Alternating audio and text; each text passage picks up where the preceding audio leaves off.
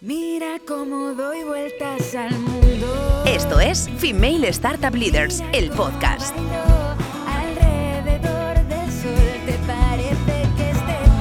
Hola a todos, ¿qué tal? ¿Cómo estáis? Aquí arranca el cuarto programa de FSL, el podcast. Ya sabéis que estamos intentando dar visibilidad, estamos intentando contar las historias de las fundadoras de las startups más innovadoras de habla hispana. Por cierto, tengo que decirlo, gracias, gracias, gracias, gracias Google for Startups por apoyarnos y por hacer posible este podcast, este multicast.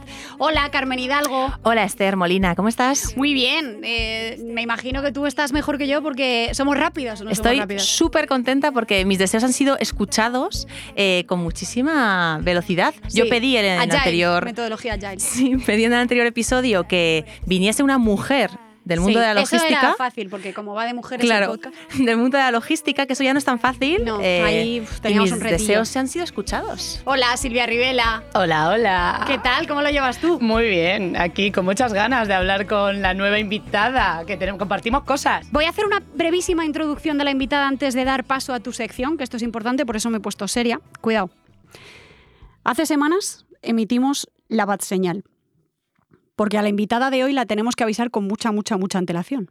Me han llegado a preguntar si realmente existía esta persona en los eventos. De verdad, ¿eh? esto es así. De llevar huevos a su abuela a liderar una empresa a punto de entrar en la bolsa, una gallega de pura cepa. De hecho, ella mm, en muchas revistas, en muchas revistas sí, también en muchas entrevistas que he visto de ella se define así, que reivindica el orgullo del origen, de manosear las raíces para hacer cosas distintas. Y antes de dar paso, como digo, a la entrevista de la próxima invitada de FSL, que ha sido difícil, tiene una agenda, tiene más agenda que el Papa, Carmen, por favor, ¿de quién se olvidó la historia esta vez? Estás escuchando el podcast de FSL con Carmen Hidalgo, Silvia Rivela y Esther Molina. Bueno, pues eh, como sabéis en esta sección hablamos de mujeres que aportaron un valor determinante en la historia, pero que no salen en los libros. Siempre decimos que estas mujeres viviesen eh, hoy en día, serían invitadas a este podcast. Pues hoy la historia se olvidó de Sofía Kowaleska. Antes de Qué bien has dicho Covadesca. Sí, me lo he Joder, puesto. qué bien dice los apellidos. Me lo he puesto en YouTube antes Y de las venir, ciudades como porque el Massachusetts. ruso no lo A mí llevo me bien. daría Cuidado. pánico, pero pánico, ¿eh? O sea, ¿Lo en, puedes en decir realidad otra yo lo vez? diría mal. No, tía, me va a salir mal. Kovalevska. Sigue, sigue. Bueno, antes Sigue. de empezar, comentar que esta historia eh, está extraída del libro El árbol de Amy, de Eduardo Sáenz de Cabezón, en el que se cuentan historias de, de matemáticas que, bueno, de las más importantes de la historia. Bien, vamos a viajar a Rusia, 1850. En este año nace nuestra protagonista, que pronto se mudará con su familia al campo. Bien, cuando estaban empapelando las paredes de la casa se dieron cuenta de que no tenían papel suficiente para el cuarto de los niños y lo hicieron con unos escritos antiguos que encontraron por allí. Bien, estos escritos eran las conferencias sobre cálculo diferencial e integral del gran matemático Ostrogransky. Wow. Eso también me lo he puesto en YouTube para escucharlo. Pero muy bien, ¿eh? Sí, sí, sí, sí, sí. No sé, si esto hubiese pasado en mi casa, pues eh, mi eh, habitación estaría llena de periódicos o de, o de um, eh, las páginas amarillas. No sé qué estaría eh, en, tu, en tu cuarto que hubiesen puesto, Esther. Pues en mi cuarto, no sé si veíais una serie, seguro que sí. ¿Embrujadas? Madre Es que mía. yo tenía la habitación empapelada de la serie.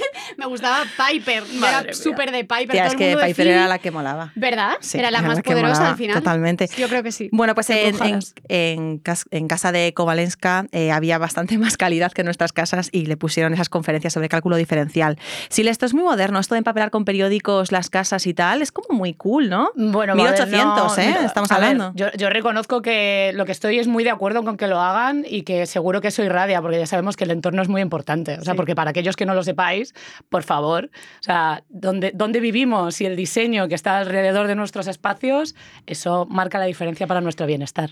No hay- Totalmente. perdón, Carmen, que te estamos, te estamos boicoteando la sección, pero es que no hay más que ver el estudio de, de FSL, ¿no? O sea, ma- ¿Qué os parece? Pues so- claro, somos nosotras. Es un poco la mezcla, ¿no? De, de las tres. Perdón, Totalmente. Bueno, pues estábamos hablando de, de- de Sofía eh, Kovalenska.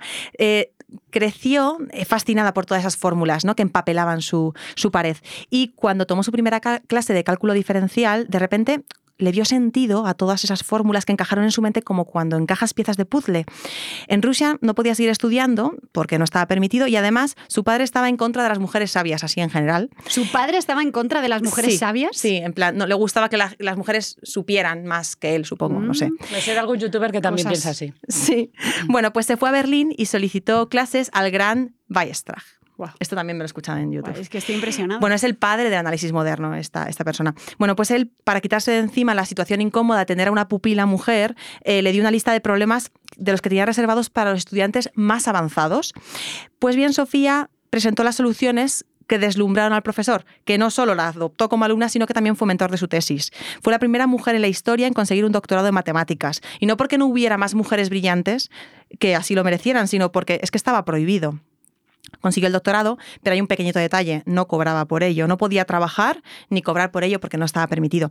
Así que con este bajón que te da cuando te da un ascenso, pero eso no se refleja en tu cuenta corriente, que no sé si os ha pasado alguna vez, ¿no? Te ascendemos, pero esto no... eh, pues Sofía vuelve a San Petersburgo y decide dedicarse a la filosofía y a la literatura. Y es pasados unos años cuando su antiguo profesor le pide que vuelva y se convierte en la primera mujer en ser profesora de matemáticas en la universidad. Es decir, que ella puede recibir una remuneración por ser una de las matemáticas más influyentes de la historia. Bien, pues eh, es un ejemplo claro de cómo durante siglos las mujeres no solo teníamos que destacar para llegar a puestos de responsabilidad, es que teníamos que ser irrefrenables, intachables, teníamos que ser perfectas para poder llegar. Eh, Kovalenskaya tuvo que luchar contra viento y marea para conseguir algo que los hombres de su época tenían ya por derecho. Bien, hoy en día es cierto que las mujeres llegamos a puestos de responsabilidad y este podcast se nutre de ellas, eh, pero no sin haber tenido que demostrar muchos más méritos en general que los que se exigen a nuestros análogos masculinos. Así que con esta pedazo de mujer damos por finalizada la sección de hoy de La historia se olvidó de Sofía Kovalenska. Startups, tecnología, comunidad. Escuchas FSL. Bueno, decía yo al principio, por cierto, Carmen, cuando has empezado diciendo en la sección, nos vamos a Rusia, digo, ups, pues Mal, igual mal no sitio, es ¿no? el buen momento. mejor Vamos alto. a 1850. dejar pasar, sí, vamos a dejarlo pasar porque la historia ha sido alucinante, de verdad. Esa sección nos tiene enamoradas y, y tengo que decir que está recibiendo muy, muy, muy buen feedback en redes sociales. ¿eh? Dadnos feedback. Es Sí. muy larga, muy corta. Me gustaría. Esta persona nos han propuesto ya para los siguientes episodios mujeres olvidadas en la historia. Proponednos, mujeres. De hecho, me vais a permitir, eh, esto lo solemos hacer al final, pero yo creo que aquí es un buen momento. Si nos estáis siguiendo en YouTube, aquí deberían estar apareciendo las redes sociales de Female Startup Leaders. Por favor, eh, no solo para que nos sigáis, sino para que nos contéis lo que os dé la gana, para que nos propongáis, ¿por qué no? Nombres de próximas invitadas, nombres de mujeres olvidadas en la historia para la sección de Carmen. Y de paso aprovecho para recordar el email, que también estamos bastante receptivas en el email, aloha arroba femalestartupleaders.com. Dicho lo cual, decía yo al principio eh, que, que habíamos mandado una bad señal ¿no? a la invitada de hoy hace semanas porque tiene una agenda alucinante esta mujer. Bueno, recibimos, nos hace muchísima ilusión hoy en el podcast de FSL a la fundadora y CEO de la startup de logística GOI, Yaiza Canosa. Yaiza, ¿cómo estás? Buenas tardes. ¡Ha venido! ¡Existe! Estoy aquí. ¿La puedes tocar así, Silvia? Sí, sí, sí. Vale, no es un holograma. no es un no holograma. Oye, qué, qué introducción, estoy hasta nerviosa ya. O sea, qué Te hemos nervios. puesto nerviosa, ya. Sí, sí, sí, 100%. Qué honor, 100%. Qué heavy. Esto es real, o sea, a mí me han llegado a decir, te lo juro, en, en algún evento, pero, pero, o sea, conoces a Yaiza, pero es real. O, o manda, manda hologramas, porque de verdad. Literal. Qué difícil. Estoy aquí, estoy aquí. Siempre. Muchísimas gracias, de verdad. Bueno, como este podcast, eh, tú sabes que te estábamos diciendo que está en constante evolución y uno de los comentarios precisamente que nos habéis hecho llegar a través de, ese feedback maravilloso, siempre bien constructivo, que nos encanta, eh, es que quizá algunas intros de las invitadas se hacían un poco largas. Entonces, si te parece, Yaiza, vamos a experimentar contigo. Vamos a dejar que sea la invitada la que hable de su empresa, en este caso. Te vamos a pedir que pienses, si las tienes, tres métricas que sean importantes para tu negocio, para Goy las que te dé la gana y que así, no sé si en tres cifras, eh, nos hables de, de cómo afectan a Goy. Difícil, ¿eh? Así para arrancar. Vale, pues, eh, pues sobre todo voy a empezar hablando de personas que creo que es lo más importante para nosotros y en general. Somos ahora mismo eh, directamente 180 personas y indirectas 900 con transportistas y demás. Eh, otra métrica que va, un poco pone en contexto el tamaño que tenemos, que tenemos 50 almacenes en toda España. Eh, y eh, este año pues el objetivo es facturar 60 millones. Wow, wow, la, última, la, última, la última cifra que yo Mira, tenía en la cabeza la eran piel de 30, gallina. 30 millones. ¿no? Sí, y sí, esto creo sí. que fue el año pasado. Y lo conseguimos, así que vamos a por más. Ole. Así que ahí vamos. Sí, bueno, sí, sí. y la ronda de financiación, la última que cerraste, eso, eran 18. No me Ya. quería ni ma- Bueno, no, que ibas a salir a bolsa. Sí, nuestro objetivo es, es la salida a bolsa. Pero bueno, todavía tenemos que comer muchas lentejas ¿eh? para que eso pase. Así que, Lentejas, así- huevos, o todo, sea- todo relacionado con la comida, como podéis Sí, ver. Bueno, de hecho, aquí que estamos hablando de comida, yo que también soy gallega, tengo que preguntarte si, si Galicia no ha tenido nada que ver con, con esto que, que te ha hecho emprender. 100%. O sea, hay una, una relación estricta, o sea, directamente. Y es que yo descubrí que había un problema logístico. Nosotros nos dedicamos a la parte voluminosa y yo descubrí que había un problema en el transporte y demás del- de, los objetos grandes, que los grandes no hacían, los correos, los DHL de turno no hacían. Y era porque intentando transportarme pues, los huevos de mi casa, las patatas, las lechugas, todo, ¿no? Todo lo que estaba acostumbrada yo a comer en mi casa de siempre, pues no, no encontraba un transportista. Eran empresas muy locales, muy pequeñas, eh, cero tecnología, empresas muy endogámicas, sin redes nacionales. Era un caos total. Entonces dije, oye, aquí hay, un, aquí hay algo. ¿Y esto cuándo fue exactamente? ¿Hace cuánto tiempo? Pues mira, empezamos a desarrollar la idea en 2017, empezamos operativamente, porque primero desarrollamos la tecnología como tal, eh, a operar en 2018. De 2017 a 2022, eh, 60 millones de euros Bueno, ese es el, facturados te- es el por comer rico y de casa. Y que llegue O sea, en buen estado a las casas de la Bueno, es que yo debo decir que esto lo comparto contigo porque mi fin de carrera, que fue año y medio de trabajo, era precisamente para producir comida de casa porque echaba... soy- No, es no, que no, no. Silvia, Silvia, es que, a ver, por favor. Es que necesitamos. Yo, esto es un retazo, pero puedes No. contar en un minuto como mucho tu proyecto de fin de carrera. Bueno, la gente ¿tú sabes tiene lo que, que es una tilapia? No, que es una tilapia. no Joder, sé si quiero saber la respuesta. Quiero saberlo, Tal y como suena. Bueno, allá por 2014, eh, voy a ser breve, eh, yo decidí que quería comer eh, productos de casa de la huerta, porque yo también me traía y me mandaban comida en cajas. Mi señora madre, mamá, mamá Ribelus, eres lo más. O sea, eh, decidí que mi fin de carrera como arquitecta iba a ser eh, producir comida eh, kilómetro cero en las grandes ciudades. Y monté un sistema, eh, descubrí lo que era la acuaponía, que es combinar una piscifactoría con eh, la producción de, de, hidro- o sea, de vegetales en hid- hidroponía y literalmente me planteé una, una subestructura enorme con un parque público en medio embajadores. En su casa. que Esto Creo que esto es Ah, no, importante que la gente lo sepa. Se montó una piscifactoría en su casa. Con un acuario de 120 litros y un tubo de obra de dos metros. ¿En ¿Y cuántas serio? tilapias había? Había nueve tilapias que eran dos machos y siete hembras y era una telenovela. Yo sé que, que Esther es fan de las telenovelas. De las telenovelas mexicanas. Yo tenía la Las tilapias son un pez. tilapiense en mi casa. O tilapín. Pero es que las tilapias son un pez. Sí, son un pez de deberíamos agua haber dulce. empezado por ahí. Sí, de Mozambique, para ser más exactos. Y que se reproducen muy rápido. ¿Cuál es el tamaño del. Eh, pueden del llegar pez? hasta 22 centímetros en 10 meses.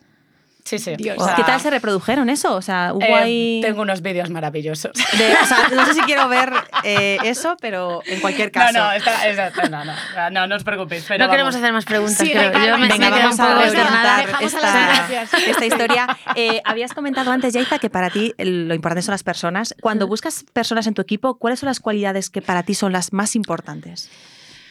Pues mira, em, yo siempre me fijo en tres cosas. Eh, soy, esto es políticamente incorrectísimo, pero si te, si te digo que eh, ahí tengo a directivos de primerísimo nivel que no sé ni qué han estudiado, o sea, los currículos me interesan nada y menos. Yo siempre digo que la gente dentro de 10 años no te va a preguntar dónde has estudiado, sino con quién has trabajado y lo que has hecho. Entonces, eh, es- no me leo los currículums eh, directamente y lo, lo que me fijo es en tres cosas. O lo que intento saber son tres cosas. La primera es que sea, si es buena persona, o sea, trabajar con, con, idiotas o con, me parece que es una tortura y me parece que hay idiotas con mucho talento que nos confunden, pero que a la larga es un peaje carísimo para cualquier empresa. Entonces me fijo en si es buena gente, si tiene capacidad de trabajo y si, tie- si tiene capacidad de comprometerse y de ser leal con la empresa y con el equipo. Con esas tres cosas, mira, serás más listo, menos listo, se te darán mejor las matemáticas, menos, tendrá- tendrás bueno, cosas buenas y cosas malas, pero vas a ser buen trabajador, 100%, y vas a funcionar.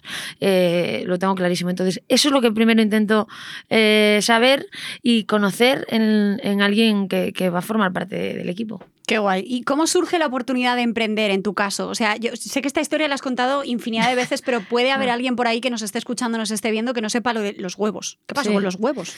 Pues eh, eso, intentando transportarme huevos de casa y demás, y, y yo intentando alimentarme. Yo cuando me mudé, yo, yo la primera empresa la monté muy jovencita, a los 16, entonces siempre he estado fuera de mi casa.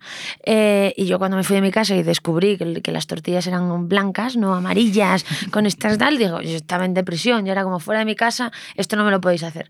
Entonces, pues intentando transportar todo esto y, y autoabastecerme, eh, me di cuenta de que la logística de todo lo que se fuese de una caja, un palé y estuviese súper medido por los grandes players del mercado, eh, estaba súper mal atendido. Entonces, eh, pues me empecé, a, me empecé a estudiar logística. Es muy gracioso porque yo no tenía ni idea de logística. O sea, yo me acuerdo de las primeras reuniones de, de, mm, con clientes, porque claro, nosotros somos B2B, trabajamos con, con, con empresas. Y, y, en las reuniones decir, no sé qué, pues un camión de ocho ejes. Y yo, sí, sí, lo tengo, lo tengo. Y irme fuera de la reunión después decir, un camión de ocho Fake ejes. it. ocho ejes, un camión. Digo, yo esto me estoy perdiendo, estoy liadísima. Eh, y claro, al final em, eh, eh, os diría que, que Goy logísticamente y yo nacemos a la vez. O sea, que, que, que ha sido un proceso en el que yo me he equivocado mil veces eh, porque, porque hay un máster ahí que hacer. O sea, que, que, que yo siempre digo que ya intento equivo- que equivocarme me cueste menos dinero, porque equivocarme Claro. estoy equivocando todo el día. Así que ya mi objetivo es que por lo menos me cueste menos pasta. Oye, ¿y cómo es eso de debatir en Antena 3? Te lo tengo que preguntar, con la vicepresidenta primera del Gobierno y ministra de Asuntos Económicos y Transformación Digital, Nadia Calviño, porque tenemos que decir, nosotras invitamos a Yaiza de las primeras a, a este podcast, pero claro, el día que íbamos a grabar con ella es que nos dijo, bueno, me mandó un audio, lo tengo por ahí, justo no puedo porque estaré en Antena 3 debatiendo con la ministra. Y yo, ah, vale, Vaya. bueno, no pasa, es una buena excusa. o sea, esa no la había escuchado. no. Pues no, no, o sea, a mí me hizo mucha ilusión, sobre todo porque eh, no hubo, o sea, yo siempre estoy, soy bastante reacia, soy bastante políticamente incorrecta, generalmente. Pero eso nos gusta, ¿eh? O sea, aquí tú, Sí, todo sí, lo así, políticamente incorrecto que te hayas guardado dentro, Permítetelo. Lo suelto, este es el lo momento. vomito. Sí, sí, sí, sí. No me suelo guardar muchas cosas, entonces ya me quedan pocas por, por tal. Pero entonces me gustaba mucho porque lo primero que pregunté es, ¿pero hay líneas rojas? Porque si hay líneas rojas no, no es para mí, desde luego. Y me encantó porque la respuesta fue, no, no hay ni una. O sea, eh, de hecho, eh, eh, puedes decirle lo que te dé la gana. Y a mí esto me, me encanta, porque ya ahí me- me- hay un punto además que ya me hace respetar mucho más a, a- a- a quien tienes delante de debate porque, porque no, no vamos con salvavidas. Y la verdad es que fue una experiencia muy guay, o sea, muy maja, además de maja. em, muy abierta a todo, eh, creo que es una de las mejores ministras que tenemos, sin lugar a dudas, y, y con una carrera impresionante. Y además que sea mujer, ¿no? Pues, Mm. pues, y, eh, pues ahora solo falta que, se, que haya una presidenta, no una vicepresidenta. Eso es. A ver qué Eh, pasa. Vamos a ver, vamos a ver. Yaiza, mientras eh, personas de tu generación estaban haciendo Erasmus o procrastinando en sus habitaciones, tú estabas pagando nóminas de 100 empleados. Eh, ¿Cómo te sientes con eso? ¿Sientes como que te has podido perder una parte de, de tu juventud, llamémoslo así? ¿O sientes como que, mm, que- que te has podido perder algo? Bueno, a ver, elegir y renunciar siempre. Entonces yo creo que... que Esta misma frase literal, te lo juro, que la pronunció en el podcast anterior eh, Laura González Stephanie. ¿Ah, sí? Sí, sí, sí. Total. ¿En serio? Bueno, Sí, sí, sí, sí. Es que además es No me la he chivado, ¿eh? No me la he chivado. no, Pero pero... ha sido tu mentora. No, no, no, no, no. Ojalá, ojalá. Eh, eh, es que lo creo de verdad. O sea, creo que eh, siempre tienes que perderte cosas. Es decir, los caminos eh, que eliges siempre van a hacer que te pierdas cosas. Yo creo que muchas veces también te- eh, eh, cometemos el error de so- so- sobreestimar eh, las etapas que, ¿no? Pues la juventud, ¿qué es la juventud? ¿no? Es que yo soy feliz haciendo lo que hago y, y seguramente pues, me, habré, me, he perdido muchas cosas. Me he perdido mu- muchas fiestas, me he perdido mucha vida universitaria, me he perdido mucho, pero tampoco lo echo de menos porque le- lo que estaba en mí, mi esencia era perdérmelo y vivir otras cosas y, y- seguramente mientras mis amigos también luego haciendo el trabajo de fin de grado se han pasado noches sin dormir y, estudiando para carrera, se han eh, perdido también muchas cosas y otro estilo de vida, pues yo estaba eh, eh, viviendo eh, muy emocionantemente una vida, crear, eh, equivocarme, eh, caerme, levantarme, conocer a gente súper interesante, aprender, viajar, em, eh, pues, pues mil cosas. Entonces, pues claro que me he perdido cosas en la vida y me las seguiré perdiendo, pero las he elegido perdérmelas. Entonces, Mm. eso es lo que no me hace sentirme mal. Qué Claro. grande. Elegir Elegir, con es control. renunciar y me las he perdido porque yo lo he decidido así. ¿no? Exacto. Yo, yo añadiría que efectivamente elegir es renunciar, súper de acuerdo. Lo que pasa que a veces nuestras elecciones no las podemos, no las medimos demasiado bien, y lo digo por tu caso, ¿no? O sea, lo digo también porque el emprendedor además sabemos que trabaja mucho y que muchas veces nos pasamos. Nos pasamos hasta límites que acabamos con síndrome del trabajador quemado, o sea, hay cosas similares, ¿no? O sea, entonces... O con, la- con el sentimiento de culpa, ¿no? Por no llegar, por, por Dios, estoy, estoy reventado, reventada y es que Sí. tengo que sacar esto, pero no llego. Eh, Bueno, esto lo comentamos también en el podcast de Natalia de Saturno Labs, ¿no? Yo creo que en este caso creo que es una cuestión también muy de lo que genera a nuestro alrededor. ¿eh? Creo que eh, parece que eh, pues, todos estos síndromes de es que si digo que trabajo 16 horas voy a ser mejor, es que yo, yo- o sea, eso es también muy, es, es como lo gestiones. Es decir, yo trabajo las horas que me hace feliz trabajar y soy feliz y hay días que estoy que acabo reventada, pero, y- pero, pero es que es la vida así también. Pero al final para mí el resumen y la lectura final del día es ¿ha merecido la pena o no? ¿Me siento bien con lo que hago o no? Esto de ser workaholic, ta, ta, ta, es que está genial si te hace feliz y si es tu camino. No la gente que es como se frustra porque, porque deja de ver a sus hijos y no le hace feliz. No, no, es que, que, que sea una elección elegida y que te haga sentir bien y que esté alineada con, con lo que tú quieres para, para ti, para tu futuro y para tu vida. Claro. Porque si no, estás cayendo en roles de. Es que si, si eres un emprendedor y no dices que trabajas 16 horas, eres un pringao. No, eres un pringao si las trabajas y, y eres no el tío quieres. más infeliz. Y no quieres, Eres un claro. pringadísimo, además, o una pringadísima. Entonces, yo creo que es el equilibrio de la gestión de, de lo que tú necesites y de lo que, de lo que quieras para tu vida. Qué difícil ese equilibrio, por otra parte. Eh, oye, nosotras, bueno, y supongo que aquí estarás de acuerdo, creemos que la tecnología no es nada si no se usa al final como un objetivo, ¿no? Yo me acuerdo que hace unos días justo tenía una charla y decías, es que la, la tecnología no es buena ni mala, al final es, depende un poco del uso que hagas de ella. ¿Hasta qué punto la tecnología crees que está cambiando la logística y el transporte? Eh, muchísimo. A ver, en general la tecnología eh, transforma sectores, ¿no? Porque nos hace mucho más ágiles, mucho más eficientes, mejora procesos, mejora las personas, pero tiene que utilizarse bien. Y bien es, eh, ni, ni la mejor tecnología del mundo desarrollada sirve para nada si no las utilizan personas correctamente, de la adecuada, ¿no? Entonces creo que es un híbrido. Eh, nos lleva a otro nivel de optimización, de mejora, de calidad, eh, eh, de, de escalabilidad. Nos lleva a otro nivel si lo utilizamos bien. Y para eso tenemos que tener equipos preparados para utilizarla bien, para sacarle el máximo potencial eh, y para no obsesionarse con que no todo es tecnología. ¿Sabes? Quiero decir, es que no lo es. Es que os- te diría que el 30 o el 40% de que una empresa tecnológica funcione es la tecnología. Y da igual que sea un SaaS, ¿eh? que es 100%, pues cómo la vendas, cómo sepas enfocarla, cómo se- seas capaz de escalarla, cómo seas capaz de venderla. Hay tantas cosas alrededor que, que, que, que es que de- depende, varía muchísimo. Madre mía. Y bueno, ahora me viene, o sea, eh, tan joven, tan joven, sin ningún tipo de conocimiento del sector. O sea, hablando de tecnología, en un sector cero tecnológico. O sea, por favor, ¿cómo fue tu llegada? O sea, y si sentiste que efectivamente te trataba, cómo te trataban, porque esto ha tenido que ser, o sea, aparecías por la puerta y era como, Sí. ¿Qué quieres, bonita? ¿Quién es la de marketing. total. Recursos humanos, ¿no?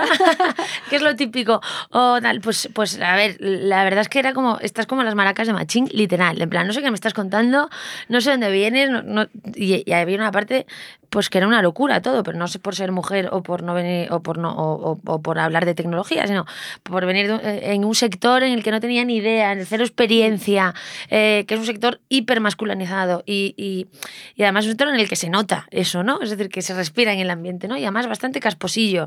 Eh, cuando ¿Te han tratado con condescendencia? eh, sí, claro, sí, sí, sí. Pero, pero bueno, pero es que es, no, es, yo creo que si eres joven y eres mujer, o sea, ya incluso te diría, independientemente del sector en el que te encuentres, en algún momento te han tratado así. Mm. Eh, Y pero- ahora estás cerrando bocas. ahora- ¿A que sí? Sí, bueno, claro, ahora cambia la situación, pero es una pena, ¿no? Porque a mí yo creo que a mí me hubiese gustado pensar que aunque me hubiese ido mal, eh, te- te- tendría que tener el mismo derecho a cerrar bocas que si me hubiese ido bien. Y si lo mejor de todo es que podrías decir, ¿sabes qué pasa? Que, que es que si me hubiese ido mal, yo por lo menos he tenido el valor de hacerlo. Exacto. Eh, Yaiza, creo que nos, tenemos una pregunta, nos han dado una pregunta para ti. Ay, ¿Ah, sí? ponte los cascos ya, Iza, A porfi, ver, que si no, voy. no la vas a escuchar. A ver. Hola. Female Startup Leader, soy José Carlos Cortizo Corti, socio en Product Hacker, y mi pregunta es, ¿cómo has tenido que crecer y desarrollarte a nivel personal para estar a la altura y para ser capaz de hacer frente a los retos a los que te has ido encontrando liderando tu startup? Gracias, Corti. Pues buen- buenísima pregunta. A ver, a nivel profesional, Em, te diré que cuando creces mucho y, y las cosas empiezan a ir bien y te equivocas mucho, la única forma de gestionar el crecimiento es rodeándote de gente que sepa más que tú. Y eso ya te ubica en un plano mental, te ubica en una madurez profesional, aprendes, captas y estás receptiva a aprender. Es decir, yo eh, eh, mm, se, pues, se puede tener mucho arranque, ser muy lista, haber visto una idea, tal, pero Goy no sería lo que es Goy sin, sin, sin toda la gente que forma parte de Goy. Y parece algo que es como muy manido, ¿no? Que todo el mundo lo decimos.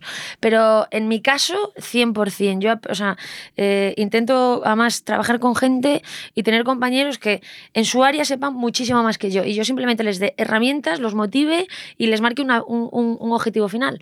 Y, y- y ese es mi trabajo. O sea, yo, a día de hoy, si me dices, ¿cuál es tu trabajo como CEO? Motivar, fichar talento, eh, dar herramientas a la gente eh, que lo tiene y que sabe cómo utilizarlo para que saque su máximo potencial y marcar yo el final del camino y decir por aquí o por ahí, pero que ya luego todos rememos. Entonces, eh, profesionalmente esa es la única fórmula que, que- que- que he conocido. Y personalmente... yo creo que nuestro, lo decía antes Silvia, el entorno, no solo físico, sino eh, en, en tu entorno vital, define mucho bien cómo gestionas ese proceso, ¿no? Porque es cierto que en todo ese, antes hablábamos de renunciar a cosas, pues yo me he perdido muchas bodas de mis amigas, me he perdido muchos cumpleaños de mis sobrinos, de mis hermanos, pues son cosas que al final también tu entorno te tiene que apoyar. Y tiene que apoyar y también te tiene que tener los pies en el suelo, de las cosas que descubrir que para ti qué es importante, eh, qué te apetece en el momento, por qué estás sacrificando unas cosas, si tiene sentido, si no, tus amigos de toda la vida. De... Es decir, creo que eh, eh, ese crecimiento se gestiona desde lo terrenal y desde lo visceral muchas veces, ¿no? Desde, que te ayuden y te den la mano en un proceso que para ti es inasumible y muchas veces es- es- se hace bola y es muy difícil de ingerir, ¿no? Porque, porque es lo que decía, pues a mí, joder, eh, eh, yo tengo en mi grupo familiar, tengo compartido mi agenda de trabajo, porque para que me, sepan cuándo me pueden llamar, ¿sabes? Porque es como, te llamamos a las 6 de la tarde, no me coges, a las 9 estás en una cena, y es como, pues mira, os lo comparto, hermanos, para que ya sepáis, la- Ya me mandéis convocatoria. Exacto. bueno. Eh, agendáis. Y eso, o sea, lo entiende tu entorno, es como, tío, eh, te- vete a tomar por culo, ¿sabes? Es larga ¿Ha habido, ya hizo algún momento en el que tu entorno te haya hecho una intervención y te haya dicho, eh, tía, por ahí no? ¿Que te haya puesto los pies en el suelo? Me han dicho que tengo que parar. En plan, es, pues, eh, pues eh, eh, claro, al final hay mil cosas eh, alrededor. Me- lo que me han dicho es tienes que descansar y tienes que parar. Es decir, no puede ser, ¿no? O sea, la- las primeras veces que yo, mm, eh, los primeros días de que veía mi agenda, eh, mi, mi hermana, o sea, mis hermanos son como mis padres, entonces, porque yo soy la menor de seis hermanos con mucha diferencia, el penalti de estos que dices tú, llegas a casa en plan, chicos, eh, viene la sexta y mis hermanos en plan, "¿Co- ¿de verdad? ¿Otra? No, sí, Equipo sí. de baloncesto. Exacto, O sea, no cabemos en casa. la suplente. Para ya, exacto. Entonces, em, claro, mis hermanos es como que no tienen nada que ver con el mundo empresarial, que sus vidas son hiper tranquilas, viven en Galicia con una calidad de vida estupenda y un relax eh, maravilloso. Anda que no es diferente, ¿eh? Literal. Anda que no es diferente. Entonces, claro, se asustan, muchas veces se han asustado de tienes que parar, pero claro, también es entenderles que es que soy así. Claro. Es que Claro. Va en mí, es un virus dentro que sale y no, no puede. Oye, Yaiza, ¿y te ves en el sector siempre? Eh, me veo en el sector siempre. Esto es como casarte y decir que es para toda la vida. Me gustaría verme en el sector siempre, me, me- me gustaría siempre estar. eh, yo, yo estaré en Goy hasta que yo eh, pueda aportar a Goy. O sea, creo que mm, eh, me encantaría mm, estar en esta empresa dentro de muchísimos años eh, y lo estaré si sigo aportando y sigo generando valor. Eh, nos planteamos mucho antes una salida a bolsa que una venta, o sea, mi compromiso con el proyecto es, es, es 100%, pero no lo sé. Es que esto es Mm. como, ¿no? Te casas, pues el objetivo es que dure el amor lo máximo posible y si no dura lo máximo posible seguirá siendo amor, porque Claro. es un amor del bonito, del que no se acaba cuando se termina. Así Oye, que- ¿y la salida a bolsa para cuándo? Pues ahí estamos, pero a ver, nos quedan todavía unos añitos mínimo de, de seguir en la parte de internaliza- bueno, internacionalizarnos em, en Europa mm, sólidamente. Antes del 2026 no creo que llegue. De ahí, cuando ya. tenemos ¿Cuántos, una fecha. cuántos millones quieres facturar para ellas? O Unos sea, cuantos, unos cuantos. Hay que meterle chicha a esto. Sí, sí. Eh, Yaiza, la calidad de los transportistas, la calidad de vida de los transportistas es muy dura. Eh, además que es un sector eh, muy averso al cambio, ¿no? Muy, muy, muy maduro. ¿Qué hacéis para cuidar las a las personas? Bueno, nosotros intentamos primero em, una de las cosas, mira, os voy a contar una anécdota que es de la que más me eh, orgullosa me siento, de las ¿La cosas has que me- contado alguna vez? Eh, la he contado a lo mejor en sitios más privados, pero así y tal no. Dame un segundito, por favor. Exclusiva. Me encanta la exclusiva. Cuando quieras, ya puedes. Una de las cosas las que más, más me, más, de las más bonitas que me han pasado en Goy fue una vez que mm, estábamos en la oficina eh, y de repente entra un señor, tal, vestido de Goy. ¿Dónde está Yaiza? Tengo que hablar con Yaiza. ¿Dónde está Yaiza? Entonces nos quedamos todos así, entró eh, tal, y, yo me levanto y digo, "Oye, oh, yo soy Yaiza, hola, encantada. Eh, porque claro, a muchos de ellos no los conozco ya. No sé, tenemos 900 transportes, o sea, imagínate, son muchos y además desperdigados por toda España. Y entonces le digo, oye, eh, eh, cuando quieras venir a hablar con nosotros, lo que sea, tienes que pedir cita, pero imagínate que, este- que, ¿no? que viene aquí todo el mundo a hablar, entonces no, no puede ser. No, no, no, no, no, tengo que hablar contigo. Hoy es importantísimo y tiene que ser contigo y es que no podía esperar más. Le digo yo, madre mía, pues nada, lo meto en una sala. Eh, lo siento y le digo, ¿qué pasa? Y me dice, ya tengo una cosa muy importante y es, eh, te cuento, tengo un hijo, no me quiere estudiar, no me quiere trabajar, el chaval no hace nada, yo ya no sé qué hacer con él. Yo llevo 30 años siendo transportista y desde que trabajo con vosotros mi vida ha cambiado muchísimo para mejor. Y solo te voy a pedir una cosa, si yo le compro una furgoneta a, a mi hijo, lo pones a trabajar contigo, pero me lo tienes que prometer, ¿eh? mírame a los ojos y prométemelo. Y ahí dices, cuando un padre te da a su hijo, es que estás haciendo algo que cambia para bien la, la- vida de la gente, ¿no? Y a mí eso me, me, me, me, pues, me hizo reflexionar sobre el impacto, ¿no? Que al final muchas veces nos obsesionamos con crecer, sí, las personas en el equipo, pero también tienes, o sea, pues son 900 familias que llegan a su casa, que es un trabajo durísimo, que es un trabajo muy poco valorado, que es un trabajo que nosotros intentamos cuidar al máximo, porque además para nosotros son nuestra cara, es decir, todos somos muy guays, yo vengo aquí, hago este podcast, pero lo, lo que es Goy en el día a día eh, realmente es el señor que te está entregando el mueble y montándotelo en tu casa. Y esa es nuestra imagen. Y por eso nos contratan los clientes, por eso eh, ganamos dinero y por eso nos va bien o nos va mal. Entonces tiene una, una parte fundamental. Eh, y nosotros intentamos pues, eh, pues, eh, apoyarlos en toda la cadena, dándoles herramientas para mejorar, para que no tengan que trabajar tantas horas y optimizar sus rutas, pues, tanto a nivel, por ejemplo, te- de- tenemos la Driver School, que es precisamente formación para que luego puedan ir al siguiente nivel. Son transportistas además que son especialistas en una cosa, es decir, pues no es lo mismo entregar un paquete que montar un mueble. Los muebles pues es- eh, tienen bastantes peculiaridades, por así decirlo, ¿no?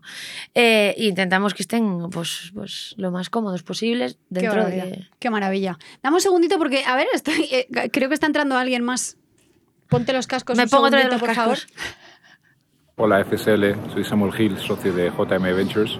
Mi pregunta es, ¿qué es para ti fácil que para muchas otras personas es difícil? Un saludo desde México. Desde Saludos, México. Samuel. Desde México. Samuel, Un saludito, Una- güey. con la michelada en la mano, ¿eh? Con la Tenía, tenía pinta de estar sonando de decir. Em, que es para mí fácil, que para el resto sea difícil. Em, pues mira, te diría que, que, que ver, ver hacia dónde tenemos que ir a nivel, a nivel cómo posicionar, eh, en este caso hoy. Para mí es muy fácil ver dónde tenemos que añadir valor, eh, ver dónde tenemos que estar dentro de un año, ver cuál tenemos, qué objetivos a medio, a largo y a corto plazo nos tenemos que. Para, yo eso lo veo claro, pero luego, por ejemplo, eh, hay una parte muy difícil de eso, que es que hay que aterrizarlo, hay que, hay que arraigarlo a la tierra, hay que hacerlo, hay que ejecutarlo, hay que planearlo. Pero, pero siempre eh, me- en lo que menos me equivoco es en eso. Es en dónde tiene, dónde tiene que estar posicionado, eh, dónde tenemos que añadir valor, dónde tenemos que solucionar algo. Ahí es donde menos me equivoco y menos me equivoco. No significa que no me equivoque, es donde menos lo hago. Pones la dirección y luego tienes a todas estas personas que dices que además te apoyan y te ayudan a, a aterrizar, ¿no? Como quien dice. Literal, sí. Has hablado de referentes y, y a mí me gustaría saber si realmente, o sea, en todo este camino, has encontrado referentes femeninos que te puedan ayudar. Sí, eh, eh, a ver, eh, eh, para mí la palabra referente es una palabra muy amplia, ¿no? Porque tenemos los referentes que conocemos y que son grandes ejemplos, luego tenemos los, los ejemplos silenciosos, que son los ejemplos que, que mm, eh, no tienes que hacer algo sup- siempre brillante para marcar a alguien, ¿no? Tienes que hacer algo que sea importante para alguien. O sea, yo tengo referentes a mi alrededor que, que me han enseñado, enseñado muchísimo, me han enseñado la humildad, la simpleza, eh, los valores, y a lo mejor no es que hayan hecho algo que vaya a cambiar el mundo, pero ha cambiado el mío, desde luego, ¿sabes? Entonces, eh, eh, mis hermanas han cambiado, o sea, para mí son referentes. Eh, la madre de Alberto, que se llama Fina, que me trae salchichones, por cierto, todos los días de casa, y que, para mí, y que eh, es una señora que mm, eh, que está en su huerta en Lugo y demás, pues es una señora que para mí es un referente. Oye, es- mandarle un saludo a Fina Sí, en gallego, Fina. por favor, es que no puedo. Ya saludo, esa, Fina. esa es tu cámara, la de frente. Fina, bueno, ya, ya lo sabe, ya, lo- ya la, tengo, la tengo aburridísima. Pero creo que, de hecho, esos son los referentes que tendríamos que posicionar más. Y pues, tenemos a Walker, ¿no? La primera pues, eh, eh, eh, em, afroamericana eh, que, que, pues, que construyó un imperio, ¿no? Pues sí, está muy bien, pues sí. Y se hizo multimillonaria y, y ole sus huevos, por así decirlo, ¿no? Bueno, no sé si aplica esta frase. Sus ovarios, sus ovarios. Ole sus ovarios. Pero, eh, pero, jova, pero también da rabia, es decir, es muy difícil encontrar esa gente y tener referentes. Entonces, a lo mejor lo que tenemos que empezar a decir es que los referentes, hay, hay- que no pasa nada porque, porque eh, nos vayamos a algo tan enorme, que podemos aterrizarlos a algo tan simple como tal, que, que- que lo tengamos más cerca. Y también es por eso es tan importante dar visibilidad a gente que sea un poco más normal, porque es que tú ves a, pues eso, ¿no? Lo decía el otro día, tú ves a Marie Curie y es que sí, la historia de Marie Curie es terrible, o sea, es la, es la hostia ella, pero eh, es que nadie quiere ser Marie Curie. Sí, y Es además que- si- sientes que es inalcanzable. Claro. Y la idea es que tú puedas alcanzar a tus referentes. Esto es. Y además que es una vida que generalmente las mujeres, para ser referentes en este mundo, han tenido que pasar muchas penurias. Entonces, no, no tenemos ejemplos súper suaves de cómo llegar al éxito Y siendo luego son historias Bueno, súper desgraciadas. O Claro. sea, que es que no, como tú bien dices, es que no quiero ser esa persona. Y Exacto. reinterpretar el concepto éxito. Exacto. ¿no? O sea, porque al final también estamos hablando de esto, ¿no? O sea, ¿qué es el éxito? El éxito es que a lo mejor eh, tú seas feliz haciendo algo mucho más sencillo, ¿no? Porque cuando eres feliz también trasladas a los demás ese sentimiento de felicidad y de paz. Eso es éxito. Y luego el tamaño de las cosas, ¿no? Que parece que todo el mundo tenemos que ser Bill Gates, Elon Musk, eh, ¿sabes? Y tenemos que y, y- y no, es que, es que es que tener referentes puede ser para simplemente eh, ser una gran profesora y, y- tus referentes pueden ser muy dispares. Entonces creo que esa también volver a no a no eh, sobrecalentarnos la cabeza con, con grandes referentes, tenemos que tener referentes de calle, referentes que digas tú, es que, es que sabes, es que eh, pues yo qué sé, esta señora, es que yo quiero ser así, en esto quiero ser como ella. Y en esto, y además tenemos que tener muchos, porque nunca vas a querer ser la otra persona al 100%. Querrás ser en este evento y de aquí y tal, y con esto haces tu, puz- tu puzzle y tiras para adelante. Qué bueno, qué bueno. Qué maravilla, Yaiza. Nos de verdad. hubiéramos de verdad quedado contigo hablando, no sé, la próxima hora lamentablemente tenemos que reducir un poquito más por, como buenas creadoras de contenidos que somos ahora en 2022. De verdad, eh, Yaiza Canosa, fundadora y CEO de la startup logística Goy, muchísimas gracias por acercarte a FSL Podcast. ¿Qué tal has estado? ¿Has estado a A gustito? gustísimo, a ¿Qué te parece? Bueno, perdón, esto lo tenemos que decir, es que ha habido un salto cualitativo ¿Ah, sí? en el estudio de FSL, no sé, el, así el primer impacto cuando has Chulísimo. entrado, ¿te gusta? Me ha Silvia se ha gustado vuelto un poco loca, vuelto necesitaba poner plantas. Hay un color. al fondo Yo- de, iba- de la decir, sala. Yo no sé si favor, esto se puede ver, los eh, pero zapicornios. Sí, sí. Ah, Cógelo, Gobernarán Silvia, el cógelo, mundo, cógelo un momento antes de despedir. Los zapicornios gobernarán el Próximos mundo, referentes. chicos. Por supuesto. Salvar el mundo en zapatillas, andar por casa. A eso aspiramos. Ese es el objetivo, ese es el objetivo. Nos tenemos que ir. Mira cómo doy vueltas al mundo. Esto es Female Startup Leaders, el podcast. Y cerramos con Mundo Art de la maravillosa Lena Carrilero, la canción que nos acompañará a lo largo de esta primera temporada de FSL. Eso es Mundo Artificial de Elena Carrilero y cerramos con ella, como siempre, el programa de hoy. Ya sabéis que tenéis a vuestra disposición, para todos los que nos estáis siguiendo en YouTube, las redes sociales de Female Startup Leaders están por aquí. Tenemos que dar las gracias siempre al principio, al final, en medio de cada programa a Google for Startups por apoyarnos y por hacer esto posible. También os dejamos el email por si acaso, aloja arroba femalestartupleaders.com eh, y os emplazamos como siempre a acompañarnos dentro de 15 días en el próximo programa. Gracias a todos, gracias chicas, gracias Carmen, gracias Silvia, gracias Yaiza A y gracias a todos los que estáis ahí, al otro lado. Hasta el próximo programa. Vueltas al mundo.